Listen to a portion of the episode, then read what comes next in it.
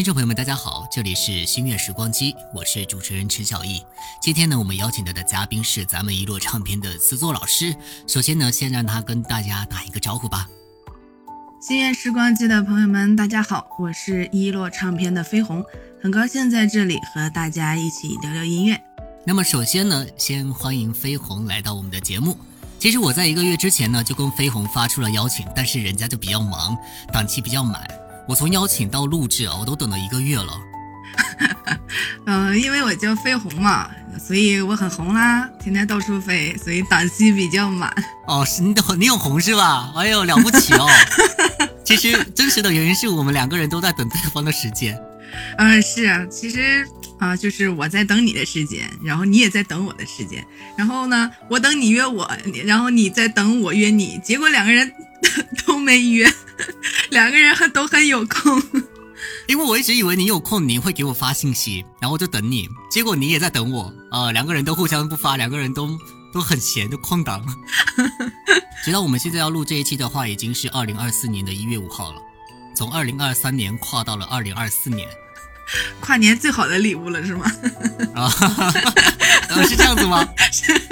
哎，说到二零二四年啊，咱们好，咱们也认识挺长时间了，有十年了吧？哦，很快哦，十年了，对呀，很快。咱们当初是怎么认识的？呃，当初，哎，遥想当年，回顾十年前啊，真的是这个一眨眼啊，当时咱们都是因为，呃，在这里可以讲吗？哦，可以讲，可以讲，可以讲？咱们的咱们的偶像是，哦，咱们的偶像是大声说出来，J A 伏龙飞。哎，我们好没有默契啊！我都还没有开始来，咱们重新来，我喊三二一，我们开始啊！我们先我们先说名字，大家都不知道是谁。来，三二一，J A 伏龙飞。哎，又没有默契。哎呀，这网络有延迟吧？我还想说咱们俩这么没有默契，就是傅龙飞啊，是一个非常嗯非常厉害的一个创作歌手。对。然后舞台就真的是很厉害、很厉害的那种。对，当时我是第一次我看看那个一个选秀节目，然后就哎，这个小伙子唱的挺好的，因为他当时唱的是第一自己的原创，和另外一个艺人做一个组合，然后那首歌的名字叫《Jello》，然后觉得哎呀，这个好棒啊，然后就去搜索关注这个人。我们是，我们是通过平台呢，还是通过嗯私底下的那个群认识的？你还记得吗？哎呀，好像是群吧？是不是微博的群来着？其实我不太记得了。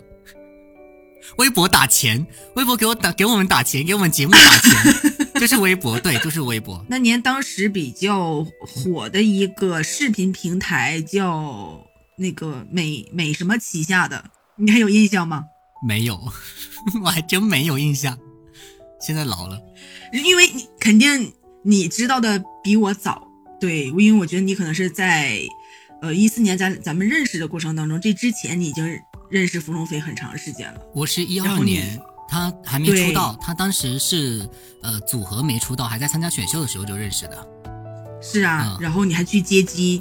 对，然后等到那个时候，那个美图旗下的那个叫美拍视频，当时是芙蓉飞他在上面活跃度很高，然后他是翻拍了一个什么的跳舞视频，哇！那当时看完之后，我就觉得，就是能跟之前呃喜欢那种呃韩国偶像团体或者等等这个国内的那种这种团体的人或者是个人的，就是差距很不一样。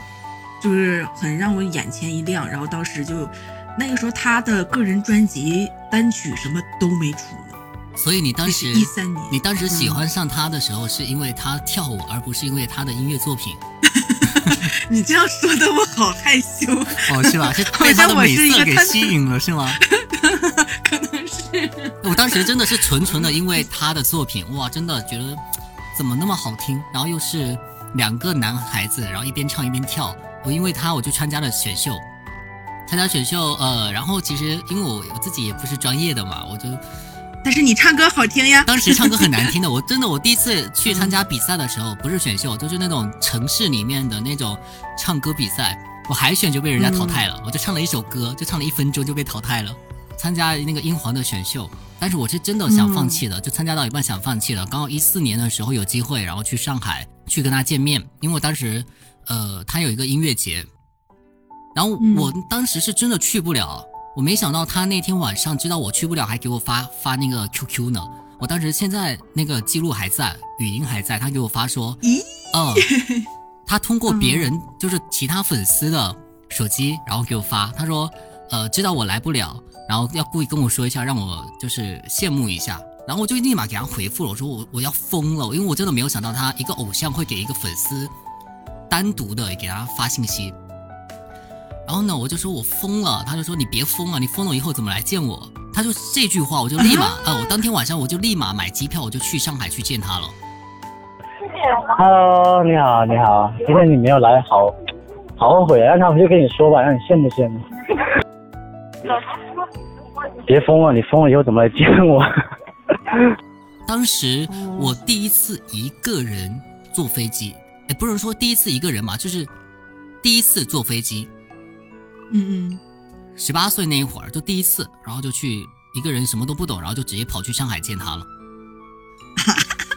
十八岁的第一次给了傅龙飞，因为我在参加比赛的时候，傅龙飞就一直在给我鼓励嘛，我说他他让我加油啊，怎么样？所以我就坚持下来了。那个时候咱们认识之后，然后就咱们共享这个分享，就是说，呃，认识傅龙飞这个过程，然后就是那段时光，真是我觉得。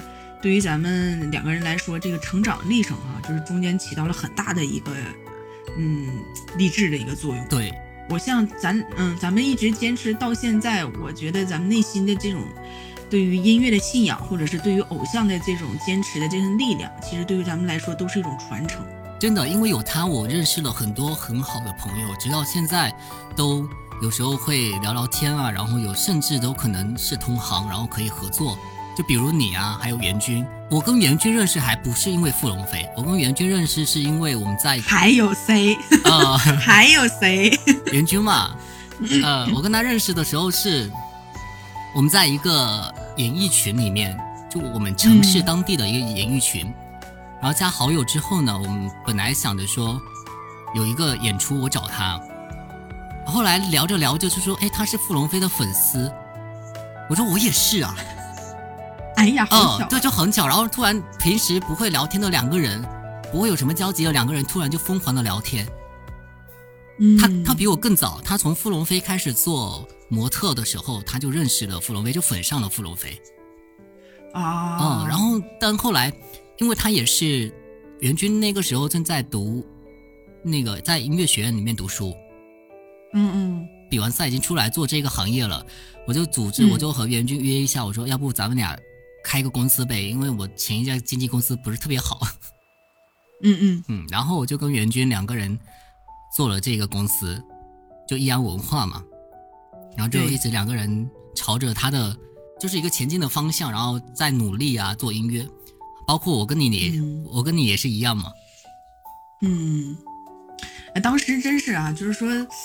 哎呀，就是因为一个人哈，你看咱认识你，认识袁军，然后等等后面我们相继合作的这些作曲，还有这些艺人，真的就是觉得这一个人的能量哈，他散发出来会感召很多的，就是这些，咱们应该算是有志之士吧，就是能够对吧？嗯嗯，就是呃，偶像的力量啊。真的很强大。对对对，其实你看咱们小的时候，可能家长就是不太同意哈，然后也总说，你看你总去追星啊，然后去又什么应援呐，那些有什么用啊？其实你看，对于咱们新这个咱们这个走过来这个历程的见证来说，真的是说一个很好的一个呃一个例子了，或者说一个很好的一个见证，并不是所有的追星都是反面的一个教材。哎，因为我们平时有时候会讲说，哎，谁谁谁哪个明星是我们的信仰，别人听着可能会觉得有那么夸张吗？但其实真正真正的放到我们自己的身上的时候，我们真的觉得，哎，好像还真是。对，他确实给我们带来很大的改变。当然，我们不是像那些呃盲目的去追星啊怎么样，我们是我们的追星方式是朝着他的方向在努力在学习。在进步，让我们自己会更优秀，而不是说去做一些嗯比较别人不能理解的事情。对，你看咱们第一次那个合作这个飞鸽传书，你看咱们里面有一段歌词，对是吧？嗯，就是第这首歌还是咱们咱们写给傅龙飞的应援曲呢。对对对对。呃，哎，歌词怎么唱来着？你也忘了吧？你也忘了吧？我就知道。十年了，都过去十年了。可是当时虽然说已经过去十年，这首歌也是前两年咱们才拿出来重新写的。对对对，其实这个歌对于咱们自己来讲，咱们见证我们自己的一个成长。这首歌的最初的版本啊，就我们几年前写的那个版本和现在的那个版本对比起来，真的成熟了特别多。可能当时写的会比较幼稚吧。就是可能就是我们最大层面的是表表达我们站在一个呃粉丝仰望明星就是那种朝着往前努力的那种角度。然后来续写咱们一点点成长的那个心态吧，可能更多的咱们是表达这个，就我们跟着自己的偶像，然后一起不断的去进步，然后成就更好的自己。对对对，哎呀，想想都好伟大呀！突然把自己抬到那么高的位置是吧？来，赶紧，嗯，赶紧艾特傅龙飞来看。对，瓦哥你快来看。对，瓦哥赶紧来听我们这期的节目。对你来看一看我们这个十年的老粉儿，我们一直在努力往前奋斗的目标，你就是我们的一个大旗。不止十年了，对呀，不止十年了，现在都二零二四年啊，你十年了，我十二年了，对呀，啊，这个十二年，人生有多少个十二年啊？哎呀，想想那个时候哈，你那个时候咱们都是，比如说刚起步的一个阶段的，然后那个时候对于我和袁军来说，都是一个学生阶段来讲。能够就是说走出去，然后去到现场应援呀，或者是参与一些活动。其实想想那个时候，嗯，也不能说太疯狂吧，要理智追星，但真就是一种追求一种，就是像类似于信仰，就像看到一束光的那种感觉，就是看到了他他在努力的同时，我能不能可以成为他那样的人，真就是那种力量。所以这就是我们为什么这么多年一直在坚持做这么一件事情的一个原因。对，然后我们互相就像就像兄弟姐妹一样，互相搀扶着，然后互相鼓励着。其实说实话，你看这十年，咱们从作词、作曲、编曲，还有整个一些单曲，还有专辑这些，呃，去面试的过程当中，其实就像咱们自己孕育的一个孩子，看着他茁壮成长。那可能在这个过程当中，我们都会，嗯，感受到，呃，在。往前行进的过程当中，这个音乐的道路还是说比较坎坷的，因为我们从制作的方面，还有一些我们比如说衔接的过程当中，你看你是南方的，我在可能是在北方的活动时间比较多一点，那你看咱们每次沟通的过程当中，你你就让别人在别人的眼光看来，说这个作品的完成能够就是像隔空一样，呵 呵南北方隔空一样去给它完成。说实话，咱们的。效率啊很高，然后还有就是整个于对于作品的完成度，还有这种，呃，大家互相协调，就真的是很好了已经。咱们认识了那么长的时间，十来年了，咱们到现在都还没有见过面。然后在这期间，咱们又合作了那么多歌，就是对对对方还挺信任的。对对对，哎，我那个时候并没有把你当做一个，比如说特别。呃，这种这种像小孩子一样，我当时就是我那个时候刚认识，不知道你的年龄，但大家是有共同的一个梦想啊，就就是朝着傅龙飞的那样的人去努力。然后就是当时咱们的第一首歌就是这个《飞鸽传书》的这种前期的那个版本的时候。呃，就是那种想法，就是那你能把作曲这方面能给它去完善，那我用把俩咱俩的想法去结合一下，然后把这词做出来。那时候就想法能不能出一首属于我自己的，在粉丝的这个阶段，嗯，去有一这样一首歌啊，去向芙蓉飞，向自己的偶像啊，去表达一下这个这种喜欢啊，这种敬仰啊和这种崇拜。所以那时候我就想，就是咱们这个梦想。目标达成一致的时候，我觉得这个力量是很大的，然后一直推动着咱俩现在一直是合作到现在。哎，我们第一次合作是二零二零二几年啊？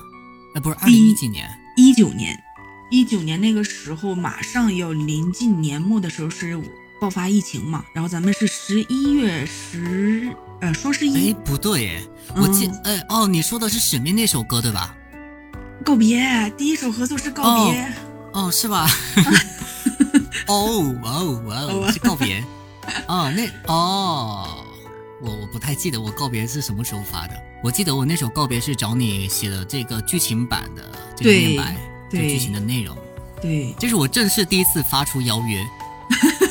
哦，对吧？那一次是真的是正式的向你发出邀约是第一次。哦。站在公司的角度，是不是？站在公司的角度。主要是咱们穷，主要是咱们没钱做音乐呢。以往两个人都是觉得有个梦想就像个小火苗一样，有的时候可能是就往前冲。对，就往前冲，有点想法就往前冲。哎呀，咱俩还是年轻啊！哇，可天啊！你现在说年轻真的不怕被网暴吗？那我怎么办？还有后面我们又合作了，算是比较艰难的一首歌吧。这一首歌。叫《使命》，《使命》确实是在我们的合作当中算是比较难完成的一首了。但是我们花了很很很短的时间去完成这首歌。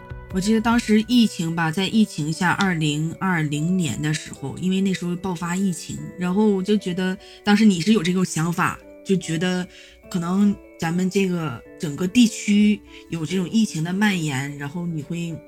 觉得这个时候能不能有一首歌来代表，就是说对于这种状况哈，这种感同身受和以激励所有人这种想法，然后作为音乐人，我们有这种责任或者是担当，能够站出来去鼓励大家。我觉得当时你要提出来写这首歌的时候，呃，我真的觉得作为音乐人，可能是呃有更多的一个方向感。当时我就觉得你太伟大了。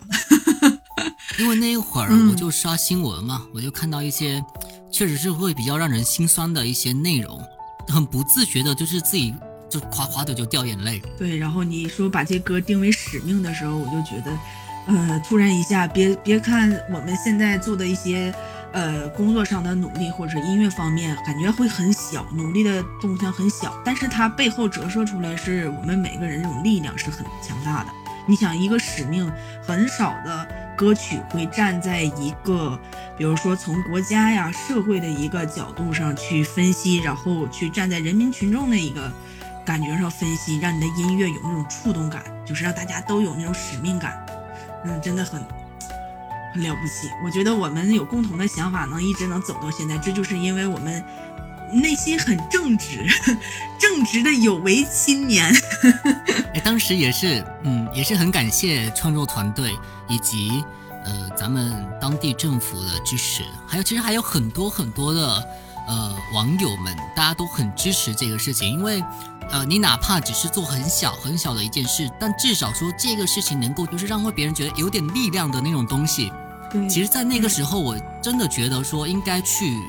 做一些什么事情了，然后我就立马我就给你发信息，我说，呃，其实有在收到邀约，然后要不要做一下嘛？但是现在录音，包括我们制作这一块可能比较难，大家都很难出门。对。然后你当时你也是立马就答应了嘛，说再怎么难我们都要完成这首歌。我们好坚强呀！好坚强。但我我记得哈，我记得当时我们不是，呃，我们当时。只编曲嘛，就我们词立马我就让你赶出来了嘛。对对，呃，然后编曲就花了四天的时间，花了四天时间。我那天晚上大半夜的，我三点多还是四点多凌晨，我还发发群里了那个 demo，一分多钟的那个 demo，我说这个版本怎么样？如果没问题的话，咱们就按照这个版本做完整版。然后大家都回复回复说可以可以，我就立马给编曲老师那边回了，咱们就按照这个版本做完。做完之后，我就立马去约录音棚。但是录音棚那个时候大家都不开门，对呀，因为他都不能去录。那后来也是挺感谢小文的，他从呃七八十公里的地方赶过来开那个录音棚，让我们去录。啊，感谢小文老师。哦，对，感谢小文，感觉厦门豫州文化的小文老师，他最近结婚，他给我发发邀请函，我都没去。哦，都忙死了，都没去。然后他就是跟我讲说，你连吃个饭的时间都没有吗？我说大哥，我不在福建啊，回不去啊。然后等一下他要骂死我，他说你你人没来，红包都没来，人没到，钱也没到，对，交情不在了，呃，忙到都忘了，没关系，没关系。对，但是在疫情的时候，咱我觉得还有一首歌，就是咱们融合了很多的一个的。这个乐器呀，还有很多的想法。当时这歌还作为咱们易安文化推出一个选秀的那个节目的一个主题曲。嗯，这不是你想要的吗？这首歌啊，对，我觉得这很好听，很好听。因为这首歌其实你知道吧？其实我一直唱的都是古风的歌，对我很少唱流行，所以使命啊、飞鸽传书啊、告别啊，对我来讲，嗯，其实都还蛮大的挑战的。那我觉得你唱的很好啊。因为我不是我，咱们不是喜欢傅龙飞吧？然后傅龙飞唱的不就是说唱再加上舞曲那一些吗？对。然后我这一次我就加上我自己的风格。中国风，再加上呃傅龙飞的风格舞曲，然后再加上再加上这个流行，把这三个呃风格然后融合到这一首歌里面，我挺挺还挺嗨的。这歌挺叛逆的。哦，当时这个编曲的时候，我特我还特意要求我说一定要大鼓，中国大鼓，中国大鼓，那个鼓对鼓一敲，那个气势就出来了。对，当时这首歌还是小文录的，小文录的。嗯，然后他当时听到这个编曲的时候，他说：“哇，他说，哎，这个这个鼓听着好有爆发力啊！”我说：“对，这个是我强制要求的，一定要。”嗯，小文老师说：“你又 Q 我，红包没有过来，Q 了我两次。”就是，他最近又开了一间新的录音棚。哎呦，老板，我都还没有去，等我还没去呢。他那个棚好大呀，是吗？啊，薛之谦也去录过了，都还没，我还没去录。薛之谦都去了，您还没去。虽然离我很近，因为我上次在他周围，就是离他录音棚大概也就五分钟的路程，在那个那个位置，我们在拍摄拍外景。我拍完了，我就给小文发，我说那个你在不在棚里？我去找你喝喝茶。他那天刚好跟我讲说他回老家了，他回老家去跟他老婆他们家去谈结婚的事情。我说。你天天喊我说来泡茶泡茶，结果我来了你人不在，然后就没见上。突然 Q 小文 Q 三次，小文老师收费啊，这这是艺术的事儿啊，红包都没去了还想跟我收费。所以这疫情的时候，你看，真是咱们做了很多的工作，从使命啊，然后这不是你想要的吗？然后其实那个呃傅龙飞的这个应援曲，咱们也是在疫情。疫情当下的时候，二零二零年，然后咱们录我们录制的。其实早在我们一七年的时候，我们成立了一个音乐团队，当时是呃联合飞鸿，还有一个小林志颖叫郑云波，还有阿武军，都是好朋友，然后做音乐的。当时我们成立的这个团队呢，其实是希望说能把这些没有平台，但是有一些想要做音乐但是没有机会或者是没有平台的人，我们把它凑一起，然后大家一起。就互相学习啊，互相创作这样子，这么一个想法，然后就成立了这个单曲循环圆圈音乐团队。那到直到我们二零二三年还是二二年，咱们就变成了一座唱片。咱们发展了很久了，才发展的成了一座唱片这个团队。我真的这么多年啊，其实大家有有想过放弃？你记得吧？我当时好几次给你发信息，我说要不咱这个不做了吧，就算了吧，我真的坚持不住了。没钱，就真的没钱，然后还要还要支撑我们去做这个音乐，然后大家其实有些人还还不理解。从我来的过程当中，加入过程当中，可能走的每一步，就是咱因为咱们沟通比较多，比较频繁，然后创作的东西大家就是也是有目共睹的，所以可能我会近距离的会更加感受到说这一个音乐传媒一点点能够往前走的过程中，很多的一些。呃，不容易。它不像一些大型的那种，呃，一些这种传媒类的公司，可能就是说比较占据一定的优势。那对于我们自己来讲，从最开始因为一个想法、一个梦想，就像一个追梦人一样，有这样一个梦想的点燃，一点呢，把我们所能够集聚到的一些资源、力量，然后把我们的梦想添加进去，然后让它在呃歌曲当中去释放。其实。对于自身的力量还是比较弱的，所以刚才艺术也在讲，我们能不能在在二零二四年会有更多的一些，比如说音乐人或者是这个赞助商能够来，呃，来听一听我们创作的这个音乐，就比如说古风类的这个东西，占据更多的是我们想要，呃，把中国的传统音乐，就是国风的音乐，呃，那种。那种绵延婉转的那种感觉，继续让它去传承下去。因为这个之前就呃感受到这个国风还是在整个世界音乐来讲，还是很有魅力的。所以这个能让我们的音乐一点点走上大的荧屏，走向大的舞台，这个是我跟艺叔可能是一直以来最大的这样的一个想法，就是让更多的人哎能够聆听到我们的音乐。当然，在这些年里面有很多很棒、很优秀的音乐人，然后和我们一起合作，比如说唐朝四叔，比如说张十二。呃，说到唐朝四叔呢，咱们之前那首告别也是跟四叔合唱的嘛。然后唐朝之叔也是我一个我非常非常喜欢的一个音乐人，我也是在从短视频里面平台去听到他的作品，我说，诶，这个看起来胖胖的哈，这一个小胖子小胖子，哇，他唱唱歌怎么会那么那么的揪心，你知道吧？他因为他唱的风格，你就是他一开口我就想哭。他那天还发了一个视频，是关于有首歌叫什么《天堂一定很美》。啊！哇，那首就直接把我唱哭了。我等一下把他的音频给他贴到这里。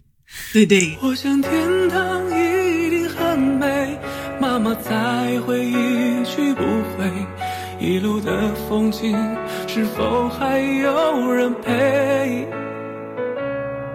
如果天堂真的很美，我也希望妈妈不要再回。怕你看到遍体鳞伤的我会掉眼泪。太好听了，那那个他唱的一小段，真的好好哭啊！所以我每次一到有这么悲的歌的时候，包括告别，就很就想要骗骗别人眼泪的时候，就把四叔邀请过来。四叔最近忙不忙呀？不忙的话，哎，咱们再合唱首歌呗，歌写好了，你直接录就好了。开始又 Q 四叔了啊！我现在这边喊一下张十二，张十二，咱们去年就说要给四叔写一首歌了，写到今年了，歌都没出来，催工了啊，催工了！哦，催啊，天天催，加急，就疯狂的加急是吧？加钱，那加急就要先加钱，加钱，没毛病啊，对吧？一提到这个字眼的话，咱就嗯白嫖吧。就是我的 slogan 就是又便宜又没有脾气，活好还不粘人。哎呀，呃，包括我们后面又做了一首叫《细凤》的歌嘛，那首歌也是经历了很多坎坷啊。那首，我觉得那个戏份真的很能代表，就是咱们一路走过来，然后接触的一些人和事，就像这个人和狐狸哈，这种道为法，就这一句就能很，嗯，你知道我最后最后那两句，嗯嗯，那个一壶茶和一杯酒的出身。啊，可知几时能难辨认？对，文人来去一场终是孤坟，就特凄凉，特凄凉。然后一壶茶和一杯酒的出身，其实就很表明了每个人的不同层次。你看，每个人的起跑线它是不一样的。对，有一个主播叫主播小众，然后把他邀请过来给我们这个剧情版配音。他是一个职业的配音老师，也是个主持人。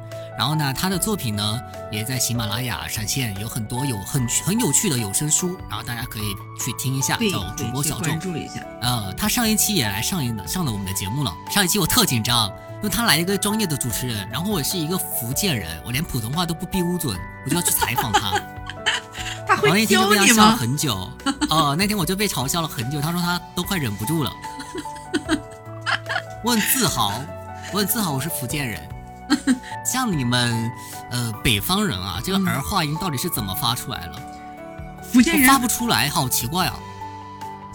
但我觉得你的还好啊，就可能在我这个方面看来，就是你的话就是比较那个比较正，就是怎么像，就是比较嗯，还很严肃，就是一本正经的啊，就是说出来，然后就是。其实我也是可以很福建的啦。我也可以很机车啊！啊，你 你这么一说就完了，就跑到 跑到哪个岛上去了？就是我也可以很机车嘛？你干什么啦？平常肯定不会啊，人家别人说：“哎，你好做作，你好作啊！”你是有刚才不是在聊歌嘛？一个很严肃的歌，很悲剧的歌，怎么咱们聊的这么开心？咱们那首歌来跟大家讲一下我们咱们那首歌的创作故事、创作背景。我也这个印象当中是你做了一个梦，然后跟我讲，然后当你讲完之后，我觉得为啥是个悲剧？然后，然后你那阶段的这个心情过可能是比较压抑一些，然后做这样的梦。然后我觉得你这首歌，我你就想把它写出来，把这个梦变成一首歌。然后当时我确实啊，说心里话，我觉得太悲了，因为人的内心想法他是向往一个美好。然后当时我就是为了想开导你，我说这歌要是写出来得怎么弄啊？其实我在看，我说看你怎么去。把这个两个人物去给他摆放，然后当时就在想，哎呀，好悲呀，写出来怎么办呢？好压抑啊！但是真正的把这个你把所有的幕后的东西呀，这个这种传统的这种古典音乐加进去，我就一发现这个歌很好，然后又很能够，嗯，表达我们每个人站在不同的一个层面上去显示出的一种人性吧。其实我觉得这首歌。在这个这不是你想要的基础上，这个这两首歌，我觉得是可以说是咱们那个阶段的一个巅峰了。那个时候编曲啊，咱们那个时候编曲其实是呃加了唢呐的。我给你听了几版 demo 里面，嗯，至至少有四五版 demo 里面都是加了唢呐的，在结尾将近结尾的部分。然后嗯，其实咱们当时咱们用的是 MIDI，然后没有。确实是没有经费去做实录。如果说那那个时候有经费做实录的话，其实这个唢呐会比现在的版本会更好。嗯，但我觉得那个时期可能是咱们就是是最大限度的已经是做出最好的音乐了。对，所以当时 MIDI 做出来的唢呐真的达不到我们想要的。但是改来改过去，我们改了好几版之后呢，就换成了二胡。结果那二二胡一出来，噔，那个哇的真的好哭啊！我的天，当时人们不讲嘛，说这个唢呐，说这个唢呐不是大喜就是大悲，就是大悲。对，但是在咱们的音乐当中，你听到这种感觉，就是把你拉到一个场景当中去，就你让你感受到那种故事的那种，呃，那种故事性。但是吧，唢呐其实真的是一个特别代表、特别能代表中国的呃民乐的一个乐器。就是哎，别人一听，我的天哪，这个是中国音乐，这个才是我们想要做的。对，就是我们在做这种古风，或者是伴随着这种传统的我们中代表中国这种国风的音乐。我想就是在咱们日后的创作当中，这个风格会愈加强烈。听众真的听众是比较少的，但我们为什么一直坚持做？第一，我是真的喜欢古风音乐，这个是一点，肯定喜欢你才会坚持去做嘛。然后第二点呢，就真的想要传承一下，嗯，咱们中国的一些民乐的音乐，因为大家都在唱流行嘛。对对。然后大家都唱流行的时候，我这一个唱古风的就显得特别格格不入了。我觉得你您老人家就是剑走偏锋。但是我有很多做古风音乐的，呃，朋友也好啊，或者是，呃，我喜欢听他们歌的音乐人，他们都很优秀，他们其实现在在古风圈还是很厉害的，都是我学习的对象。说到这个，咱们之前那首《急急如律令》啊，我也是跟古风圈的一个比较知名的一个音乐团队叫满汉全席音乐团队，然后有一个非常非常非常有特色的一个歌手叫杨启。你还记得戏份那个剧情版最后面也是唐朝四叔帮我们录了一个和尚的一个配音，阿弥陀佛，这个人物啊，这个人物的配音，我第一时间我就是想到了四叔，太合适了，我的天呐，不像那种寺庙里，就是四叔你不去做和尚真的是很可惜呀，太可惜了，四叔，哎，四叔他又四叔你。听得到吗？他就是这个角色的本人，对，就感觉就对了，呃，就是我找不出第二个比他更合适的。这个人来配这个音，然后也也是很感谢主播小众啊，也是帮我们配了那个角色的音。咱们现在手头上还那么多歌没做呢。妈耶，你又要给我压力了是不是？哦，我立马，哎，我现在立马连线十二，来来来来来来。哎呦，他的歌哎，啊，听得到吗？好好听，好听。哎，Hello Hello，十二。哎，在忙吗？啊，我在吃饭，咋了？哦，在吃饭啊，在你吃饭的这个时间，来先跟我们的节目观众朋友们打一个招呼，我们在录节目呢。啊，各位观众朋友们，大家好。突然给我打电话的。